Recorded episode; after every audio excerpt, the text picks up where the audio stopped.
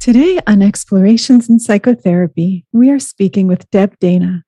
Deb is a clinician and consultant who specializes in treating complex traumatic stress. She's a consultant to the Traumatic Stress Research Consortium in the Kinsey Institute at Indiana University. She lectures internationally on the ways polyvagal theory informs clinical interactions with trauma survivors and she works with organizations wanting to bring a polyvagal informed approach to working with clients. Deb is the developer of the Rhythm of Regulation clinical training series. She's trained in internal family systems and sensorimotor psychotherapy and has completed the certificate program in traumatic stress studies at the Trauma Center. Deb is the author of The Polyvagal Theory and Therapy and co editor with Stephen Porges of clinical applications of the polyvagal theory. Today, we will be speaking with her primarily about her newest book, Polyvagal Exercises for Safety and Connection. Deb, thank you so much for joining us today. It is great to be here with you. Thanks for having me. Thank you, Deb, for joining us today. We are really glad to have you on board. It's good to reconnect how have you been these days and in particular how goes your amazing journey spreading the word about polyvagal theory and the rhythm of regulation yeah, it is lovely to reconnect with you Anibal. I, I, I miss our in-person adventures we, we had some good ones in in Lisbon. I hope we do again. Very good ones. Yes, yeah, yeah. And um, it's an interesting journey um, that I think we've all been on in this um, time of um, the global pandemic. Um, for me, um, coming off the road, so to speak, and being home um, working from from home um, has allowed me to probably reach more people with my work mm-hmm. um, because you know you can you can travel to several countries in a day right and and you can you can speak to so many different people all all in one day um, and I think that's the experience that most of us are having is is that in some ways it has opened up our world. I think you know we also have to be careful that that the opening up doesn't um, doesn't mean that oh I can you know I can do four webinars in a day because I don't have to travel anywhere. And I think I've heard that from colleagues. I know that's been my experience to to be careful around around that. But um, I also think that this has been a, a, powerful time for polyvagal theory because the autonomic nervous system has been so greatly impacted by the changes in the world and by moving um, therapy online. So in both, both in our personal worlds, we have um, our nervous systems have have um, really struggled because mm-hmm. of the the restrictions. Um, you know that we can't we can't be with other people and the way our nervous systems long to actually, you know, nervous system to nervous system in, in a space together. Um, some of the places that have been our, our ventral anchors, we've not been able to go to any longer.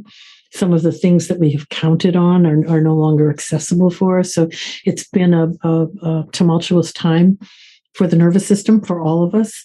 And then in the therapy world, you know, moving online, which for most of us was a big change and done quickly to do online therapy. We've had to explore how do we feel that nervous system to nervous system connection even though we're looking in a screen. And the good news is i've heard from so many people um, both doing therapy and when i do workshops that it is possible you know so so i i feel our nervous systems the three of our nervous systems coming into connection now as we're talking and we're we're being with each other. So i, I you know it has been lovely to see that it is possible. And in you know tracking the nervous system so having a basic understanding of the nervous system with clients has given so much information that has made this way of doing therapy safer right? Because i can't see you except from you know the the uh, middle of your torso up. I have no idea what's happening. And yet you know Anibal you've done your your map with me. You know i could simply say to you so so in this moment where are you on your map? And you can tell me and that gives me a wealth of information right so it's been become a really lovely way to to you know speak um, communicate and track um, what our my client's experience is without being able to see and be in the energy field in the way we've been when we're together in in, in an office. Deb, something I appreciate so deeply about polyvagal theory is I think it just brings such hope and possibility to clinical work. And I love that it can truly um, inform and underlie any psychotherapeutic model. So in this book, you, you speak to the fact that really, regardless of the specific content that clients are coming into therapy with, at the heart of what brings most people in is they're having trouble regulating their autonomic responses. So we have a lot of clients who go through most of their lives shifting from one extreme state of arousal to another, feeling uncomfortable in their own skin, thinking and behaving in ways they wish they wouldn't, being hijacked by their own emotional and physiological states. So it seems like helping them understand their nervous system through this polyvagal lens, helping them see that reshaping the nervous system in new ways is actually possible, and then helping them do that, it arguably might be the most important thing that we can do as therapists. So I'm wondering if you could talk a bit about how can the nervous system be reshaped through the therapy process and what my clients start to experience as the shift takes effect. Yeah, and, and I love how you you sort of bring out the polyvagal theory as a hopeful theory, right? It really lets us know that that um, we're not stuck with the the survival responses in the ways that they come to life that we have right now.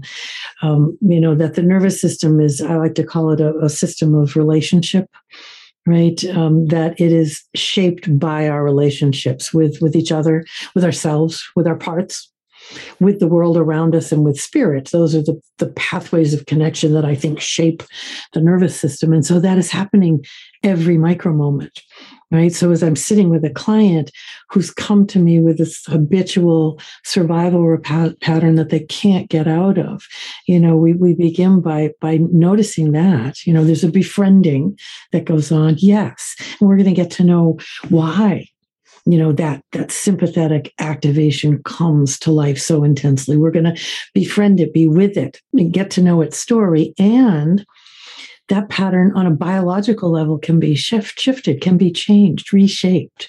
And as we reshape the biology, your story is going to change. And that's the piece that I love with clients is helping them understand that, that the, the nervous system begins to reshape your biology changes and your story automatically changes along with it and that has been such a powerful learning experience for clients i think for for me as a as a human for all of us as humans to to you know remember that that that we're not stuck in a story that when we can work with our nervous system state the story is going to come along and change with it. So for me when a client comes to therapy um, you know they're coming yes because their dysregulation is causing them suffering right? Or is causing people around them to suffer you know depending on who you know why they've come. And i always start with sort of understanding their presenting problem so to speak through the lens of the nervous system right? So from the very beginning we're we're relanguaging. We're talking about you know how this particular pattern you know has come to life through your biology. Because I want them to understand that although we are going to address the problem that has brought them to me, we're going to do it in a different way. And so, you know, when you talk about how this is fundamental, I, I, that's where I really do believe um, that if a client can understand how their nervous system operates and begin to become a bit of an active operator of that nervous system, right, then um, the other models of therapy that we're all trained in can sit on top of that foundation really beautifully right? So so you know in in and of itself polyvagal theory is an approach. It, it helps people um, understand um, what's going on in a different way. They hear a different story, I guess is the way I like to think about it. So rather than the cognitive story, they're listening to their embodied autonomic story, which is a lovely um, ability to have, right? And and then as they go out into the world, because they understand the way their nervous system works, they can manage the the everyday experiences that are dysregulating right? And they can even sometimes manage the extraordinary traumatic moments, right? And if not, they know, oh, I can take this to therapy. I have a foundation that's going to support me, and I can then take this next piece to therapy. And I think that's been the real gift. I have also discovered through this work that some clients, when they begin to regulate, they understand how to do it, and they begin to have that experience of, oh, I'm I'm I'm anchored more in ventral. You know my my dips into sympathetic or dorsal are less intense or or don't last as long. There is something that happens that changes and there are clients who when they get to that point think i don't think i need to do anything else. Right? It's a really interesting if you're if you're a trauma therapist and you think about the phases of treatment that first phase safety and stabilization we often have clients who get to the end of that phase right and they think i'm done i don't need to do the phase two processing because mm. I'm feeling okay in the world now. And I think, great. So, you know, for some clients, understanding the nervous system gives that platform, that foundation of now I can move through the world in a different way. And I think um, I, I think I want to try this on for size for a while.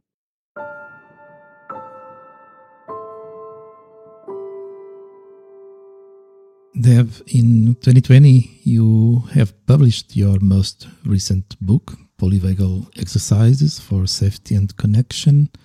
I understand that this book is not written um, for the general public, but rather to provide therapists with polyvagal informed exercises to help clients safely connect to their autonomic responses and navigate daily experiences in new ways. How has the book's journey been so far? You know, it, it, this book, Polyvagal Exercises, really um, came out of my ongoing um, teaching, my, my workshops for clinicians who then kept asking, so, you know, this is what you do between sessions? And i'd say yes and and keep answering this question one on one and i finally thought this really is um, a place that i could offer some um, something right? That there, there's a there's something missing here because the nervous system is not reshaped in in one big moment right? I mean we do have those moments when something viscerally changes inside and we feel a before and after. They do happen and they happen when we're working in a in a polyvagal um, guided way as well. Sometimes it's it's a you know I, I will go with a client to their dorsal state and it's the first time they have ever not been alone in that place and something very powerful happens. Those moments do happen but for the most part what we're doing is we're we're doing these small experiences of bringing more ventral that begin to add up until we reach a tipping point and you can feel a change. And so in order to do that the the once a week therapy is is um, really not best suited for that right? So therapy and something for clients to do between sessions really is, is the model of, of autonomic reshaping that we want to use. Um, it's the and clients, you know, as we know, uh, they're they want to do something right? They want something to do to to to help this along. And so i put those two things together and i said well, I, there are lots of exercises that you can introduce with your client in therapy. You can play around with and they can practice between sessions right? So that's where the exercises book came from. And then it was sort of this this formula of of you know, these categories befriend attend shape integrate connect which which befriend and attend really are the foundation. That's what we do. We, we learn to befriend and attend and then shape integrate connect sort of can go in any sort of order. But um, it, it's been an interesting journey to to create them and then to begin to hear from colleagues who are using the exercises it's always fun to to see oh this one really you know resonates with people. And and wow i haven't heard a thing about this one you know because I, I will say you know as, as i'm talking about this when you put something out into the world like this um, there there is this this this experience of um, feeling for me anyway, of feeling unsure, of feeling anxious, of feeling, you know, sort of you go to that that part that says, who's ever going to read what you have to say? And all of that comes to life, right? And then um, you start getting people saying, oh, this one, this is my experience with this exercise with a client. You go, oh, phew, thank goodness. Because, you know, it's worked for me, it's worked in workshops, who knows? But so it's been a nice sort of response in that way to hear from people saying, oh, yes, this one's worked.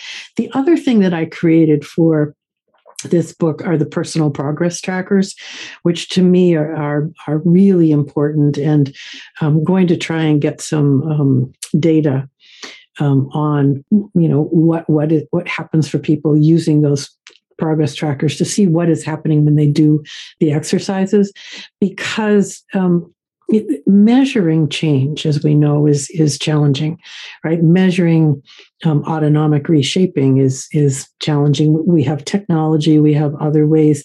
That's not my route, right? I'm I'm I'm in this relational space.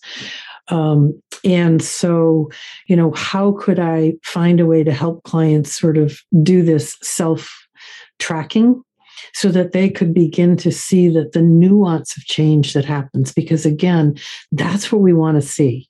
So the personal progress trackers are, are you know i encourage people to use them you know every couple weeks at least if not every week and see what's changed right? Where am i heading?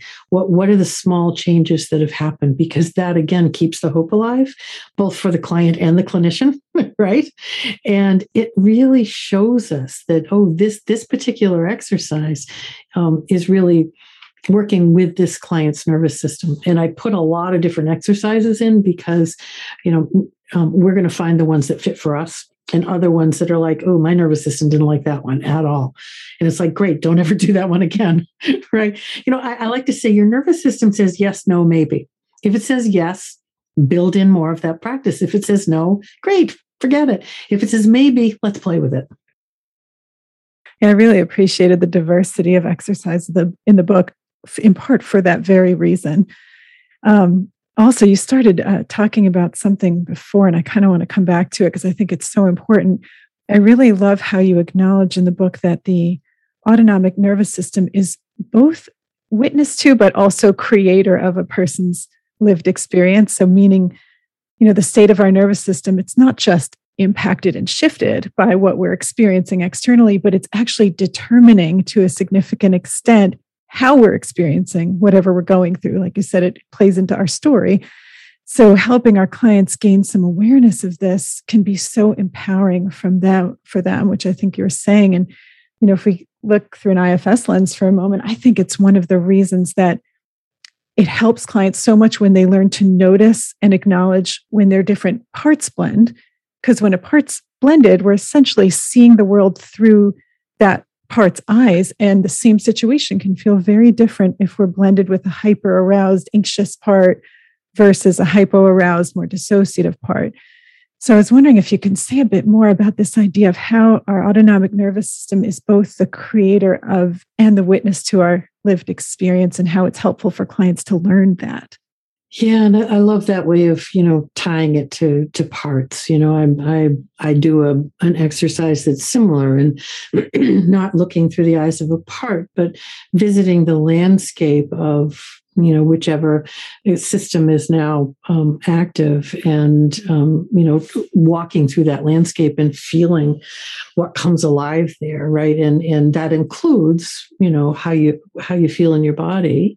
It includes what you do but it includes your story right? Because each landscape has a different story. And then just as we have so many parts the sympathetic landscape, there are a lot of different aspects to that landscape, right? So I could be in the more anxious um, section of my sympathetic landscape, which looks very different from the more angry section of my sympathetic landscape. So, I, for me, landscapes are, are really interesting because you you you you know go you can create it, which is more of the you know let me let me take a step back and, and look at and create the qualities, the elements, the formations in this landscape, and then let me enter into it and and really inhabit it and feel it. So again with you know with my own system and with clients it's it's it's a safe way to do it because you first can sort of do it out here you know looking at uh, or you know i can draw it i can illustrate it i can talk about it i can create it in the sand. There's lots of ways to to sort of make that landscape come alive externally and then i can enter into it which is often a, a more challenging autonomic experience to actually you know walk in. And sometimes it's just you know standing at the at the entrance to the landscape. Sometimes you know it's walking all the way through it. But and that's that experience of the right degree of neural challenge we call it for the nervous system mm-hmm. right? So when i find oh today i think i might be able to to wander a bit along the path of that landscape.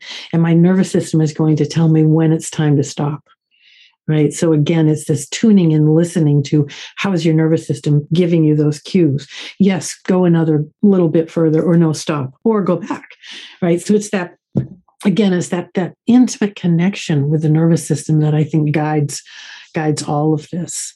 You know my particular place that i love to explore is, is more the dorsal you know i'm much more of a, like a dorsal dweller so to speak when i'm in a in a survival response or just feeling the overwhelm of the world and you know exploring the the, the there are a lot of different um, elements of my dorsal landscape and so you know exploring them and it keeps changing right? I mean, it's not like, oh, this is my landscape. No, this is my landscape today as I enter in. And and you know maybe it will uh, it will look different tomorrow. And and which leads me to the other landscape piece that i love that when ventral is active and online right? And we have regulated landscapes as well. So we have a sympathetic regulated landscape and a dorsal regulated landscape. And so that compare and contrast for the nervous system is, is a, a, a really important experience. So I can compare my regulated dorsal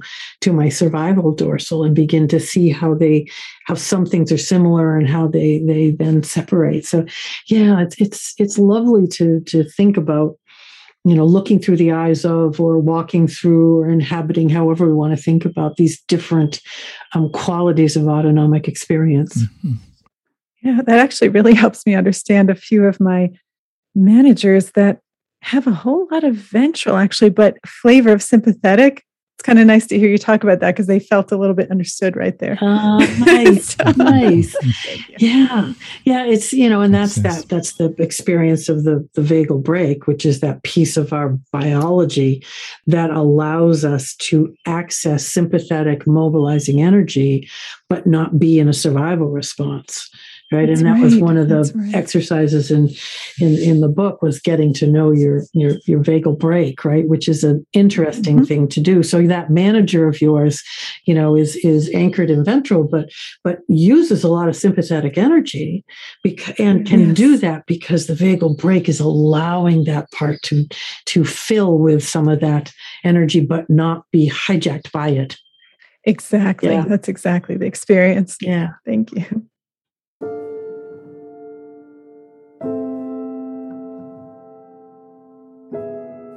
That the autonomic nervous system is autonomic in both name and definition, uh, which means that it operates out of our control and also out of our awareness. So, can we have any control over our autonomic nervous system? And if yes, how far can that control and awareness go? such a fascinating experience, isn't it? Because it is, thank, thankfully, it is an automatic autonomic process. Because if I had to make sure my heart beat every however often, that's all I could do, or that I breathed, you know, I wouldn't have time to do or energy to be creative or do anything else. So I love that it just works in the background. Um, and we have to bring awareness to it. So we have to bring perception to this, these, you know, experiences in order to work with them, right? So if the nervous system, we might think of it as an implicit experience, we have to bring explicit awareness to it so that we can work with it, right? Um, some, there are some, I mean, breath is, is an autonomic experience that is also under our control right? People always talk about breath and all the breath practices. You're you're you're you're changing the state of your nervous system with breath practices. That's the easiest one to to think about. I think the the ones that I really focus on, these other ways of um, shaping, are really ways of um, bringing your ventral state alive more so that you have more of it flowing through your system, which then begins to change the rest. Because these three states, ventral, sympathetic, dorsal, are always in a relationship, right? And and and so it's it's it's how much of either one of those three is active in my system that is going to be the, the the story that I'm inhabiting or the way I'm moving through the world. So my work to increase ventral um, changes the way I navigate the world. And so, you know, my work is always about how do we increase ventral? How, how do we befriend sympathetic and dorsal so that I get to know, you know, why have they come to life in this moment? Because unless I know that, I don't know what I might do, you know, to shift that. So it's about identifying cues of safety, cues of danger and it's that very simple equation. When the cues of safety outweigh the cues of danger then i know that i have enough ventral in my system to, to be organized and, and reach out into the world and move through the world safely. When that balance shifts then it means that either sympathetic or dorsal are beginning to take over and i'm going to move into a survival energy instead of a regulated energy. So really that's that's my way of of working with it I think where the future is going to bring technology that's going to measure and um, um, activate ventral, mm-hmm. right? That's because ventral really is what we're looking at. We're looking at how do I have more heart rate variability? How do I have more, um, we call it vagal efficiency, right? So that mm-hmm. i can i can have access to energy and calm and energy and calm so that all of that can change in a flexible fluid way. That means my my biology is bringing me physical well-being and psychological well-being. So that's really where we're heading at some point.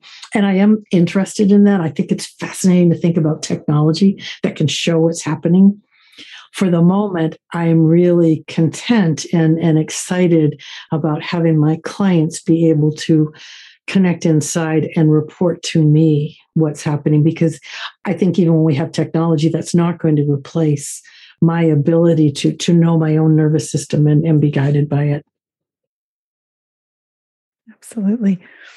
So many times in, in IFS therapy, we notice that slower can be faster. So, in the sense that if we take the time and the care necessary to help clients unblend from hyper aroused, hypo aroused parts, such that there is that self energy flowing and available to the system, then the therapeutic work just proceeds in a much smoother, more effective, less effortful way.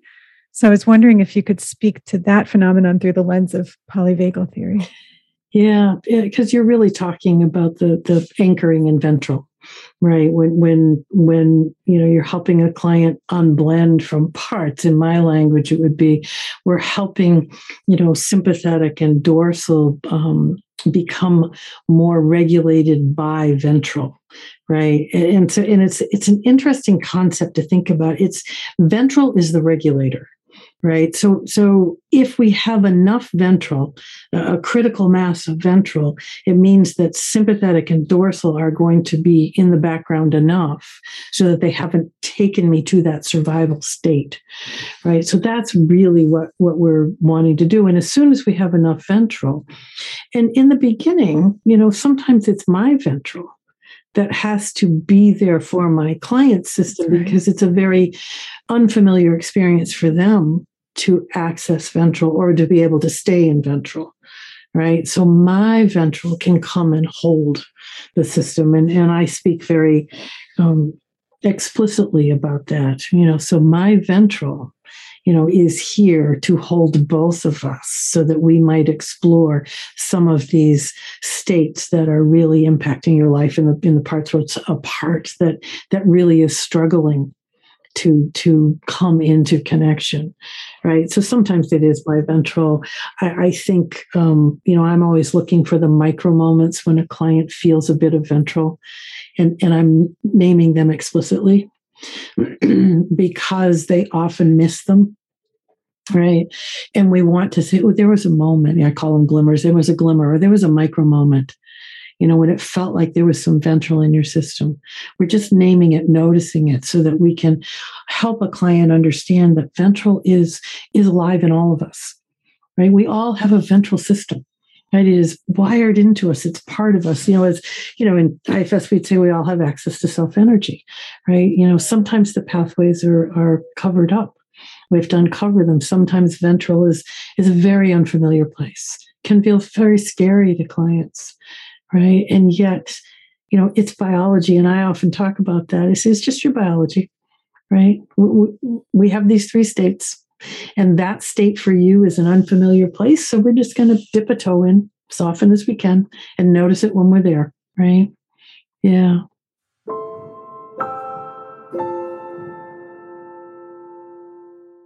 that you also talk of autonomic shaping and autonomic flexibility. What are they? Yeah, um, I love thinking about autonomic flexibility because that's really what we're looking for. We are not looking to anchor in ventral and stay there all the time. That's unrealistic, unachievable, and and in fact, we need our survival responses, right, to keep us safe right? And and we also need the flavors of survival energy that that that brings you know richness to us. The the the work really for well-being both physical and psychological well-being is to know when you have been pulled out of ventral. So when you've been pulled to sympathetic or dorsal and know how to get back to ventral right? So it's not it's not the leaving ventral that causes the problem causes us to suffer. It's getting stuck in a survival energy that causes that suffering right? So flexibility is this ability to to navigate you know leaving ventral coming back leaving coming back. In in small ways we do it all the time right? It's it's um you know almost 11 o'clock my time for me. And i was just reflecting thinking oh yeah i've already had moments today when, when i noticed mm, yep kind of left ventral but came back left and came back right? And you probably both of you would think about the same. That's flexible and a flexible system is a resilient system right? That's really what we're talking about. So as we shape our system towards more capacity to return to ventral that's that that's really the autonomic shaping that we're wanting. Thank you.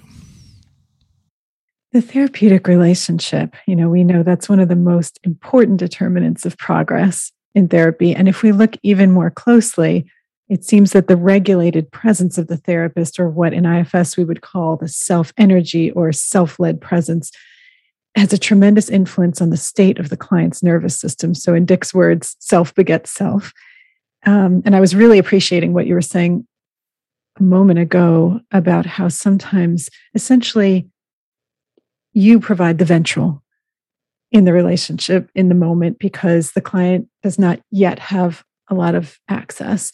And so, you know, we call that direct access, of course, in IFS, where we are the self for the dyad because it's not yet accessible for the client. So I was interested in hearing more about the polyvagal perspective on how does the state of the therapist's nervous system impact the client's nervous system in the moment. Yeah, and it, it is so important. It's it's the essential ingredient, right? That I have to be regulated in order to be regulating. Right. And as a therapist, if we start there, I have taken on that responsibility to be a regulated presence with my client. Right.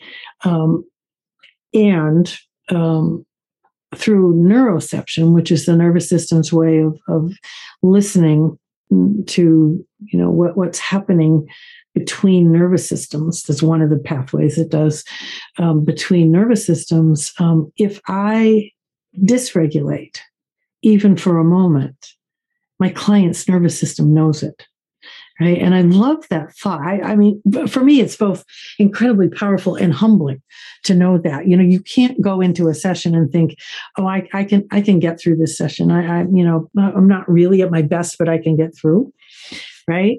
Um, yes and your client's ner- nervous system is going to know something's amiss.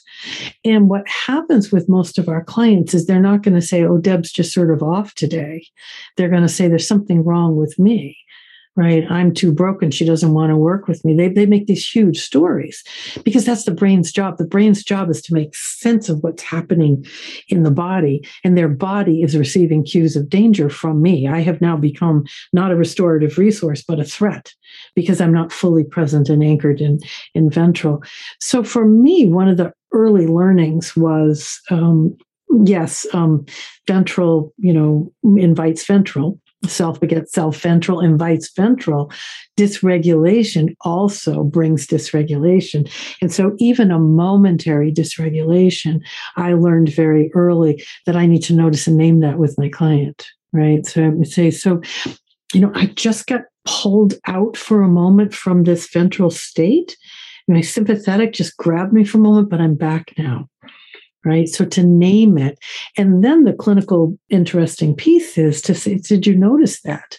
Did you notice when I left? Right. And that's that, oh, there was something that happened, but I wasn't sure what it was. Great. We can really, you know, honor that. Your nervous system sent you a message. We want to listen. And mm. can you feel me back now? right? Because both checking the disconnect and the reconnect is really important on a nervous system level and is and is something that, that clients struggle with both noticing the disconnect and putting language to it.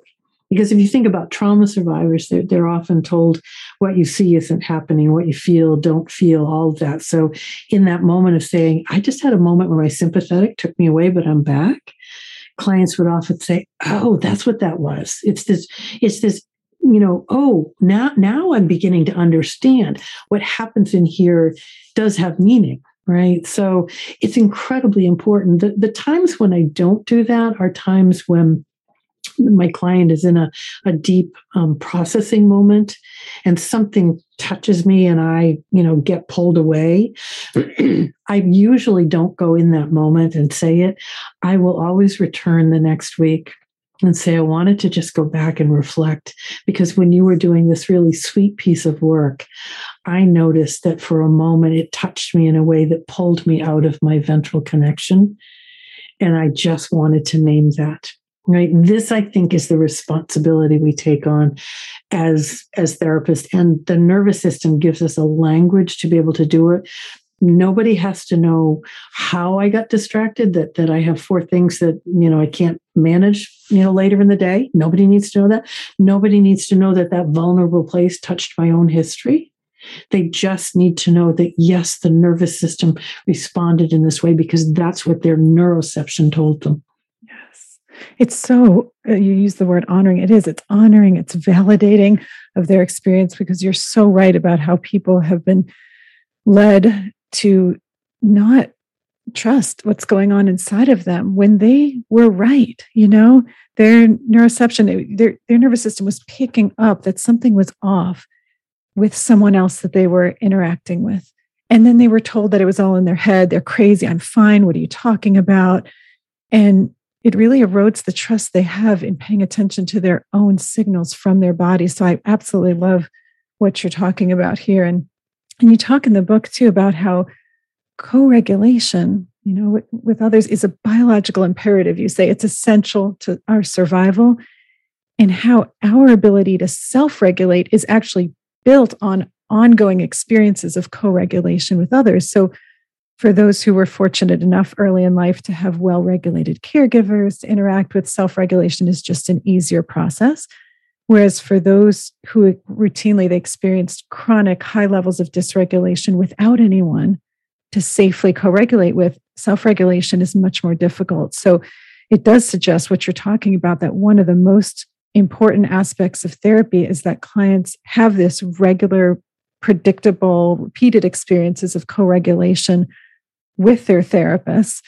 And so I'm wondering from a polyvagal perspective, how do these repeated co regulating experiences between therapist and client help improve the client's ability to self regulate over time. Yeah, yeah, it's it, it is that developmental trajectory of of we co-regulate, and on that basis of safe co-regulation, we learn to self-regulate. And for many of us and many of our clients, that was backwards, right? Had to self-regulate because there was no predictable, safe co-regulating presence right? And then we self-regulate for survival not from a place of safety. So we have clients who come to us who, who you know look really successful and high powered in the world but they're self-regulating for survival. And so they're being drained and they're suffering in all sorts of ways right? So so yes the, my my job is to be a predictable um, co-regulating um, energy in the room with my client, a presence with my client, and that doesn't look any certain way, which is the thing I want us to to really remember that that co-regulation, um, you know, between you and me, you know, today might look and feel one way, and next week you need something very different because your nervous system is saying, no, I need this today. Right. And, and with Anibal and, and I, it might be very different. Right. And so the, the thing I love about this is that you're in an ongoing autonomic conversation. You're listening to what your client's nervous system is telling you is needed in this moment, right? So that I can I can offer the co-regulating cues and, and experiences in the way that that other nervous system needs in this moment, which is the guiding question that, that I'm always asking. You know, the first guiding question is what does my nervous system need to be anchored in ventral? But the second guiding question is what does that nervous system need in this moment?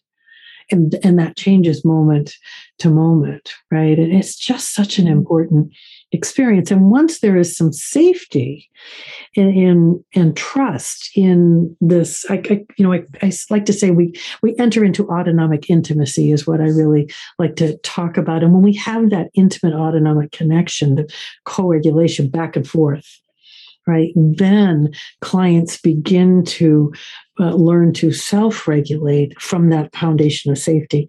And it looks very different. They may do some of the same things, but the experience of doing them is so different right and and and that's an interesting thing to explore because my you know, client will say but but i love doing this you know this has kept me regulated you know um, you know running a meeting and and getting through. I say, great, right? It, I don't want you to stop doing this, but we're going to do it from a different state. Instead of from a sympathetic drivenness, you can do it from a ventral anchored in productivity. It's a very, so same thing, but very different experience. Yeah, I love I love what you're saying. It's just there's so so many parallels obviously to IFS at it when you were talking about if we don't have these experiences of co regulation, we learn to self regulate for survival. And it really makes me think about the poor, hardworking manager parts that come online for some of our clients early in life. And they might help us self regulate by suppressing you know exiles by you know keeping us busy keeping us disconnected from the pain and all that and that's you know they're doing it they have to do it that way until they you know can learn otherwise and trust to do otherwise Deb, in this book, Polyvagal Exercises for Safety and Connection, you have a section called Befriending the Autonomic Nervous System that offers various interesting exercises. These include exercises related to autonomic landmarks, ventral vagal anchors, and befriending the hierarchy. Can you describe for our listeners what those exercises are about and how they can be used in therapy? Sure. I, I, you know, I, I love um, landmark um, landmark moments. I, I think um, I think they they bring to life um, an ex- a state in one experience, and so I, I love to help clients identify, you know, your your um, dorsal landmark moment, this, this experience that really encapsulates all of the um, the flavors, the the elements of a dorsal survival response. So so mm-hmm. landmark moments are a great way to to begin to because it brings out the, the intensity of the experience. And then we can look for you know different flavors but a landmark moment. And, and i think you know the one in the book the dorsal bowl shattering moment it is my that was me. That was my landmark moment. It was like wow i had this thing. And and it was like it just um, struck me that this is a landmark moment. You know, in you know, I, I, dropped a bowl. I made a salad. I dropped a bowl. It shattered over the floor. It's like, how can that be so intensely dysregulating? And yet, it brought to life this this dorsal. Um, can't. You know, I, am done. Right. I, I I can't um, do anything, a total collapse. And so it was fascinating to reflect on it later and then write about it, which is what I like clients to do. You know, let, let's let's look at a landmark moment and then let's reflect on it and then let's write about it and then maybe illustrate it, right? Because there are all these different ways that the nervous system um, likes to to um, express what it's trying to tell you. So landmark moments are, are important, and it's important to have one for each right? We, we often forget ventral. You know, in our work as therapists, we often forget, um, oh, yeah, we need to celebrate. You know, the the moments that ventral is really doing its job, or, or we have these a, a ventral landmark moment. So important to do that as well.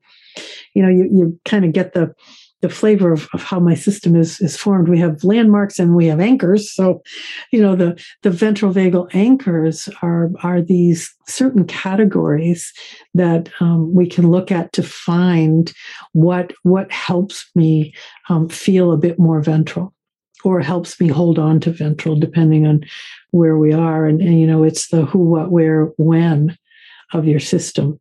And it's a, to me, anchors are a simple and and um, easy thing to to work with clients. And as soon as a client understands the ventral state, as soon as you've mapped the hierarchy, then create ventral vagal anchors with with a client because it's a list that's ever changing right? So, you know, my, and, you know, if we think about this past 18 months, anchors have changed because we haven't had access to some of our familiar anchors. Right. The nice thing about a, an anchor like a who, you know, if you think about who's a person in your life who, when you're um, around them, you feel that ventral welcome and your system comes into that place of, of feeling connected and regulated right who is a person you know and for many of us that person we haven't had the same access to right? It might be a friend or a family member we haven't been able to to quarantine with to isolate with. And yet because your nervous system has had that experience it's wired into your biology right? So as you bring a memory of being with that person alive, you can feel your ventral system responding in that way. And that's the nice thing about the nervous system. When something has actually been experienced autonomically, it's now in there right? So so the who the the what the little things you can do and, and then those what's keep changing. So they're both little things you can do and objects that you can connect with. And we we add to those all the time right? And then the um, the where the where has been the most impacted by the pandemic right? Where we can you know wander in the world to find that ventral welcome you know people have told well i can't go there anymore right yeah. And if you have been there before, your nervous system will remember. It's not as good as, but it, it, it is. It, it can work.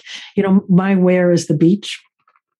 And um, for a while, the beach was closed right? And then for um, half the year, I relocated to be near um, my daughter and family, um, nowhere near a beach. Right. And so I'm now back in Maine and the beach is open. I can go to the beach and I notice, oh, boy, does that feel soothing and and and regulating to my system and i'm going to store it up because i'm going back to be with family where there isn't a beach you know so it, eh, eh, the anchors are are a lovely simple way to help clients begin to to build that recognition of ventral that oh i do have a micro moment of ventral right um, you know and then you know hierarchies there's so many different ways to get to know your personal hierarchy. And in my first book it's the autonomic ladder right? And that still is where i go with everybody first. But now you know i discovered that wow there are a lot of ways to create a hierarchy. And and some of the ways you know offered in, in the book are, are you know through color through illustration, through image, through animals, through places in the world, through songs. There, there,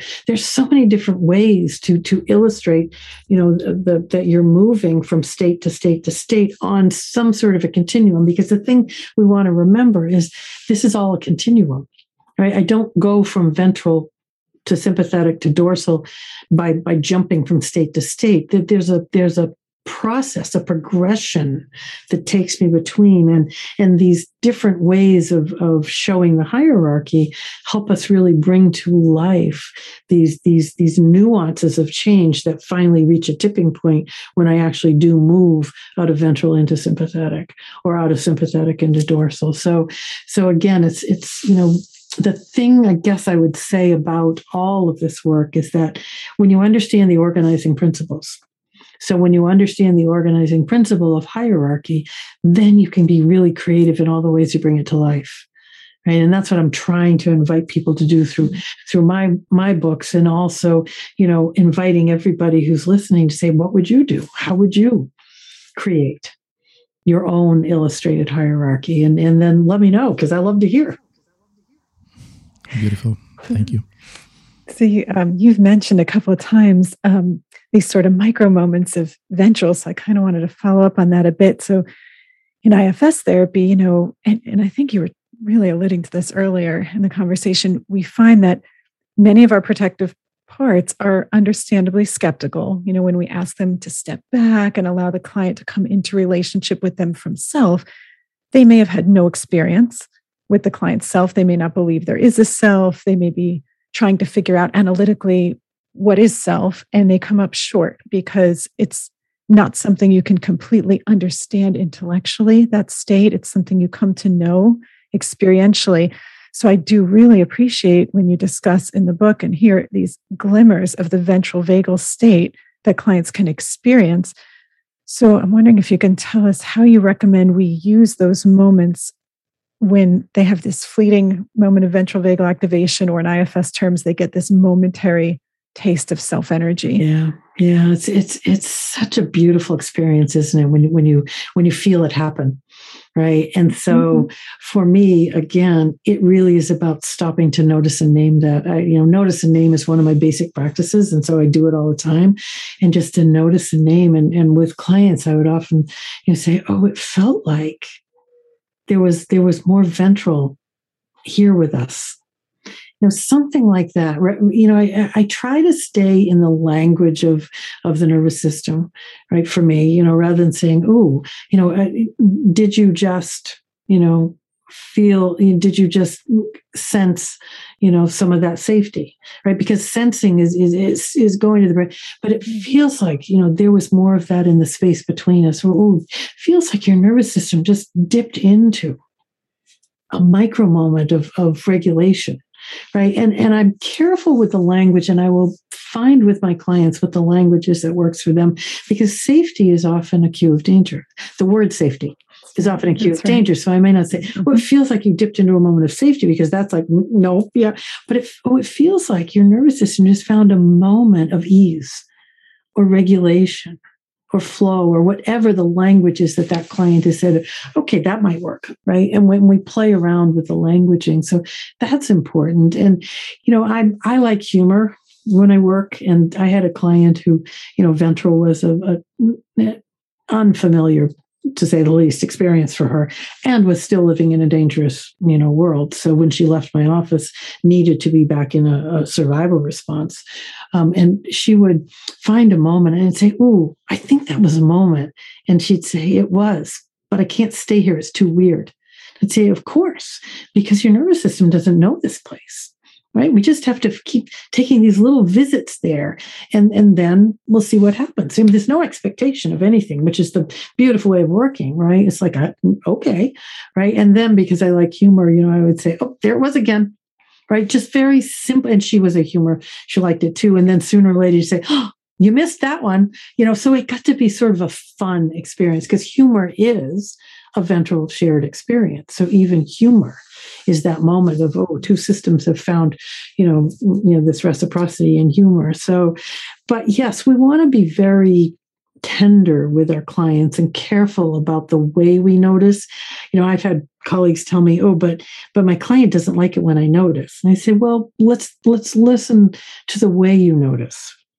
Right? It's important to notice how do we do that in a way that that is um, you know um, that the other nervous system says oh that's okay right? You know we can't make a big deal but you could you could have a, a momentary ah oh, there right? And some other some other nervous system say no could, could you celebrate a little bit with me? Right? So again it's this ongoing conversation that once you understand the organizing principle then you can begin to shape you know your response and the way you engage with your client in the way that fits their system's need in the moment. Yeah. And actually that's just what you were saying then brought back my question that i had forgotten before. Um, you, you were talking about that idea of what does this other nervous system need in the moment and how you can sort of adjust to that. And i find at least in ifs when my parts step back and there's a lot of access to self it's very intuitive what the other nervous system needs because you're so attuned to them. And is that is that a thing with ventral vagal? Are we just more able to be attuned inside and outside? Yeah because because ventral ventral opens you up to the those four pathways of connection to self others the world and spirit. And so it's a it's a um, it's an experience of of feeling fully present with right? And and you know I, I, I do like humor and so i often will tell my clients you know we're going on an autonomic adventure today and i don't know where we're going but we're taking ventral with us so it'll be okay right?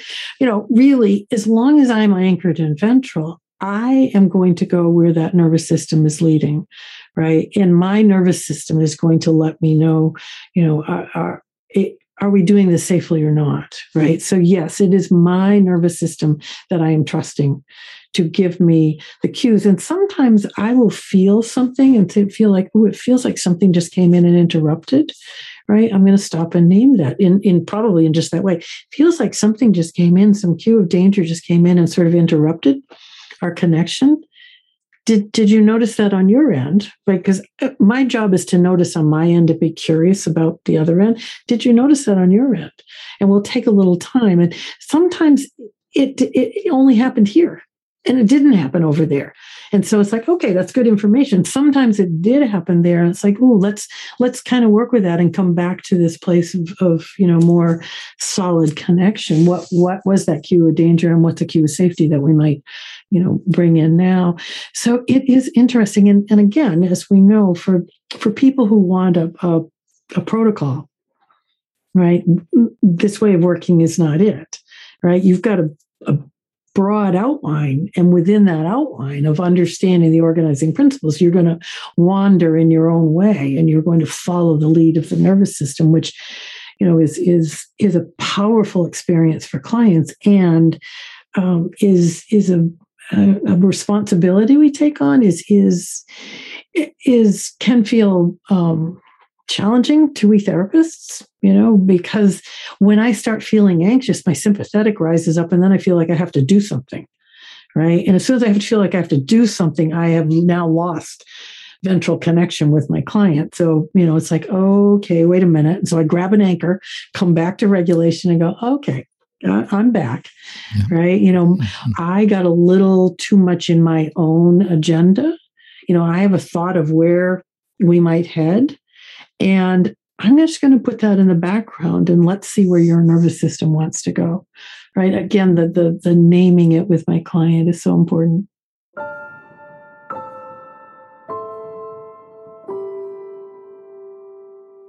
Deb, you also talk of nurture the nervous system and autonomic adventure. What are they? I, do love autonomic adventures, and you know, I I, I was just um, um, exploring a piece for for the next newsletter that I'm writing, and um, it, one of the things was you know to say, okay, so we're going on an autonomic adventure what do you need to pack to take with you? You know that old game we used to play? You're going on a on a picnic and you take the whatever and then everybody has to add. So it's sort of that. If you're going on an autonomic adventure in this moment what's important you know what do you want to pack? What's important to take with you? And it's an interesting way to to think about you know because sometimes i really need to take with me um, someone else's nervous system. I need another nervous system to accompany me. And other times that's not what I need. Other times, you know, be like working with a client. Sometimes they want you to go with them. And sometimes they want you to just be there so that they can reach out when needed, right? It's that sort of a, an experience. So autonomic adventures, I think, are, are, you know, what we do all the time, you know, in, in therapy. That that's what we're doing. We're we're exercising with our client's nervous system all the time.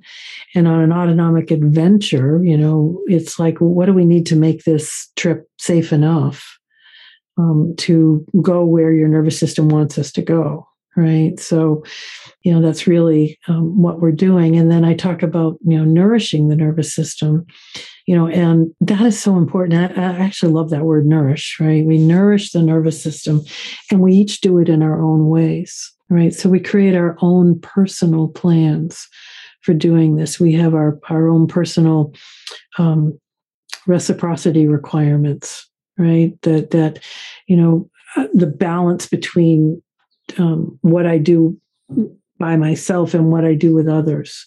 And when that gets out of balance, how do I bring it back? And then our own personal connection plans, which simply means that that what I need to stay connected to self, others, the world, and spirit is different from what you need, right? Uh, you know, and and you know, I started with this personal connection plan really when um, in my inbox all the time. You know, you get the five things to do to, you know, be in a in a healthy relationship, or the seven things to do to feel you know, less anxiety. And, I would read them and go, wow, it must be something wrong with me because most of them don't work for my nervous system. Right. And then I thought, well, that makes perfect sense because we're all organized a bit differently. So then it's let's invite our clients to create their own plan. Right. What works for your nervous system? And if it doesn't feel nourishing, don't keep doing it, right? I mean, in some ways it sounds really simplistic, but in other ways in the nervous system, it is true, right? If if this isn't nourishing your nervous system, the nervous system does not work on the no pain, no gain principle.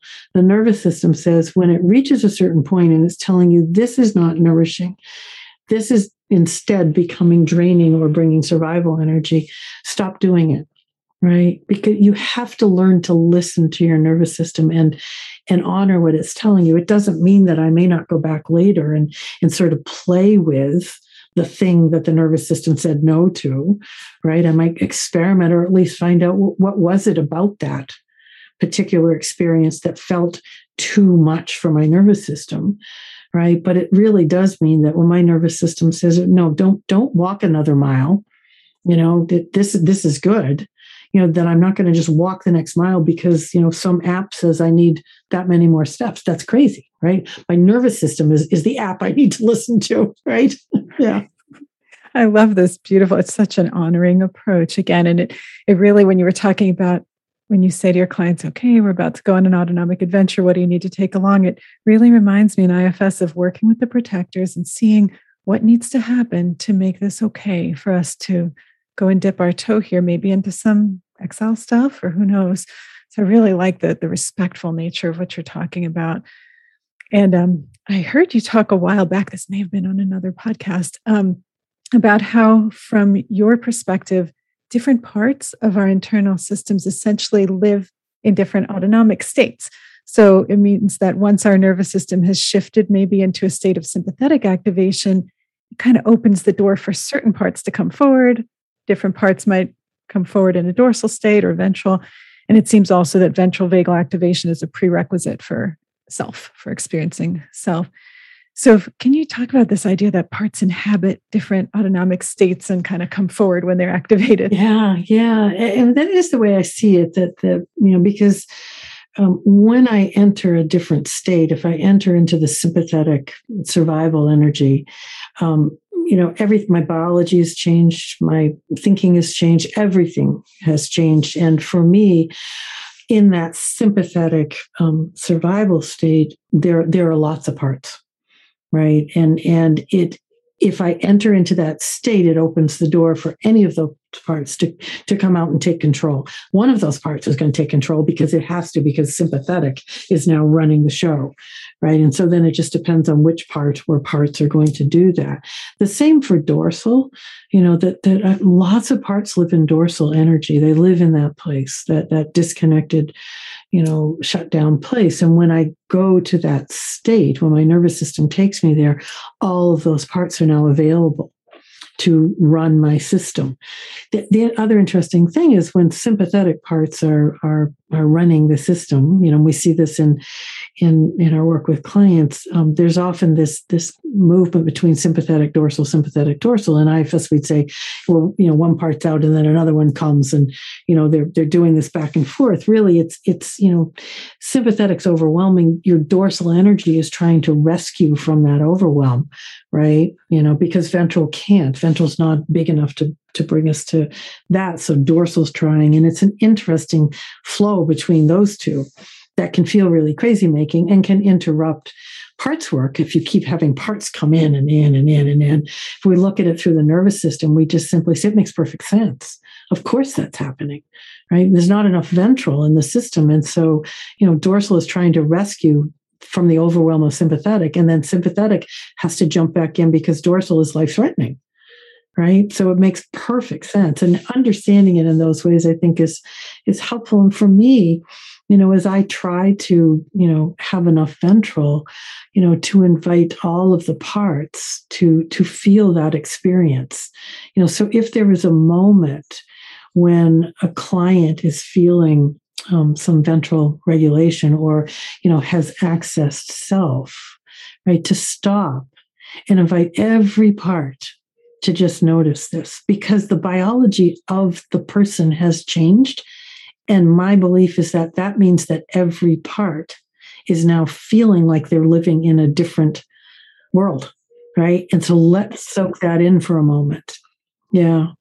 Yeah. Yes, absolutely. And what you were talking about a moment ago, where sometimes you can have those shifts, sympathetic, dorsal, and sympathetic dorsal, it goes right back to what you were talking about before that in those moments, that's when us lending our ventral or our self energy to the situation can help. Yeah. Yeah. And and and normalize. I do that all the time. You know, clients because they get so frustrated or they get so taken out of it. I said, your nervous system is acting in service of your survival in this moment. And I know it feels crazy and I know it feels overwhelming, but it makes perfect sense through the lens of the nervous system. The science is telling us this makes sense. And if we keep going to the science, what takes it out of this meaning making place that we all go to, where we assign motivation or, or meaning, it's the science. Your biology is just doing what it is meant to do. Yeah. Deb, we live these days in a troubled world and um, an ongoing unpredictability. Mm-hmm. We know this impacts our lives and nervous systems at many levels, individually and collectively. So it's such a challenge for our autonomic nervous system. How can we manage such a challenge? Can polyvagal theory and the rhythm of regulation help us to navigate these days? I hope so. I sure hope so because boy, it is a challenging time in, in the world for for all of us, individually and collectively challenging, right? So um, and what I've thought about over the past 18 months um, not only the pandemic but all of the the other you know systemic um, experiences of of um, inequality that we're attempting to to you know explore to at least address or, or identify and, and recognize right that the nervous system just has not had a time to take to take a breath right we we get bombarded every day that, that what comes in is unpredictable, is filled with cues of danger, disconnect, right? And so what our nervous systems really need are, are moments, even micro moments, to just take a step into regulation, into a moment of, of um, connection, whatever that um, looks like for us. And so you know i and and as i was just saying that i was thinking i really do want to say it that way to step into a moment of regulation rather than step out of um, the other I, I, I, there's something different about that for me. So we want to step into um, a moment of of regulation, and to step into um, feels in some ways more doable a micro moment. I can you know i can step into a moment of looking out the window and connecting with nature. I can step into a mm-hmm. moment of just listening to a piece of music. It doesn't have to be anything big which it really can't be in this moment. That these micro moments of stepping into regulation stepping into ventral energy that then allow us to um, go back into our regular daily lives with a with a bit of of um, more access to ventral right? And you know I, for for me this has been a time of feeling overwhelmed by by the world by the collective um, experience we're in. And i keep coming back to individual nervous systems right and that as i find my way to regulation um, I am then putting that energy out into the world. Right. And if I can do that, then my nervous system is sending um, a welcome to other nervous systems that are then going to feel that. And if they feel enough of it, may find their own way to ventral and send a welcome. You know, it's this sense of we are all inextricably connected nervous system to nervous system around the globe, right? Our nervous systems are always speaking. And so, one of the things that I've really tried to do is think, what is my nervous system saying as I, you know, am engaging out there in the world with others? Because I do think that feels doable to me. I can, I can do that. Can I change um, systemic racism? I don't even know how to begin to have that conversation. I can regulate my system and send that safety out into the world. And in fact, until we get enough regulated beings in the world, we are going to be stuck with huge groups of people who are sympathetically charged, huge group of people who are dorsal um, despairing. And without enough ventral, we cannot come together and have connection and have conversations. So, you know, as I bring it back down to the individual level, I can do that. And I can feel like I am doing something that has purpose because that is something we humans need. We need to feel purpose. And when we get pulled into sympathetic or dorsal survival states, we lose purpose, right? We, we can't have a purpose that, that we bring to life with, with some passion. Again, that's a ventral experience. So, you know, I, am a long way round of of trying to answer that question, which I struggle with, and I know we all struggle with. What do we do? How do we, how do we, you know, make um, make the world a safer place for everybody? And through the polyvagal lens, it really is my capacity to anchor in ventral and send ventral energy to um, the world around me. Mm, absolutely. And I have just one final question for you. And it's many of us in the IFS world, we've found that when our parts do step back sufficiently to allow a great deal of self energy to flow freely throughout our systems, it's at these moments that, you know, it's easiest and most possible not just to have deep self to part connections, but also to connect with something beyond us. And you've alluded to this several times today with spirit, something greater than we are. So for some, it's God or guides or ancestors or nature or a loving energy force that's not just within us, but beyond us. So is there evidence that being in a state of ventral vagal activation is conducive to spiritual experience? It's a great question. And, and um, you know, I'm I'm not sure um, what the research is that I would that I would cite here. You know, the, the experience of awe is certainly a, a um, inspiring connection to something larger than myself, and that is tied to the nervous system, or has been.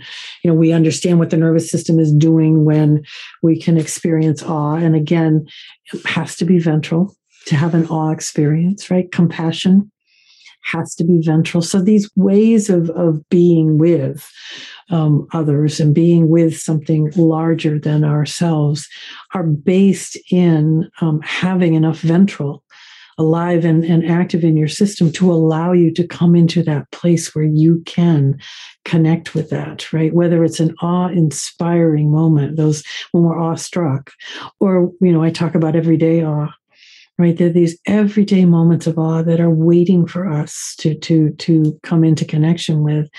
And you know, the research says that that these you know small moments of awe, you know, begin to shift and predict, you know, well-being in the future. We're talking about ventral, you know, when we're doing this. Uh, you know, I think it's interesting to begin to to you know talk with people about, you know, I, I talk about spirit. You know, whether that's whether that's a you know a guide or an energy or you know a god or a goddess, however spirit comes to you. You know, and I I talk in some of my more recent writing about it. That is still an unfolding pathway for me right? I'm, I'm pretty okay with the pathways of self others in the world. I, I kind of got those. I, I know how those work for me. Spirit is like elusive still for me and so i'm exploring and i think it will be a lovely um, experience to gather with other people and really you know begin to talk about um, you know anchored in ventral allows us a sense of oneness right and then how does that oneness come alive you know so it's yeah. it, it's a great place to to to move toward mm. mm-hmm. thank you Deb, do you want to share about future projects? I understood you are working on a polyvagal card deck and a new book coming in November. Yeah, I, I, I, I have had fun with my passion over this this past um, several months, and and some things are starting to to um, come into being. I, am just finishing a, a, polyvagal card deck, which I think will be great fun for both um, in session use and, and for clients. You know where. Um, there are um, a series of cards. Um, there are cards for ventral sympathetic dorsal and for regulated system, and then some bonus cards for play stillness and, and change and really the the cards have a have a concept and then have a prompt what you could do and then have a tip about you know how to bring this to life. And it, i could i can see people I, I, could see me you know sort of spreading them all out in front of me and and picking three and and ooh, what's my week going to be like? So i'm kind of having fun with this. So that will be out sometime 2022 and i actually have just finished a book um, with sounds true called anchored um, which is um, a polyvagal guide for everyday people. So a non-clinical book. It's my first adventure into the non-clinical general general public, you know, curious human being world. Um, and that I think will be out in November, and I'm excited about that. It's kind of fun to to have written that and and kind of talked in just everyday language. So those those are my two sort of upcoming adventures. Mm. Beautiful. Deb, thank you so much for another great autonomic journey. Sending you ventral vagal hope and abundance. Thank you so much. Uh, and I am sending you the same. And I wish that we all have lots of ventral vagal inspired adventures coming up. Thank you, Deb. Thank you.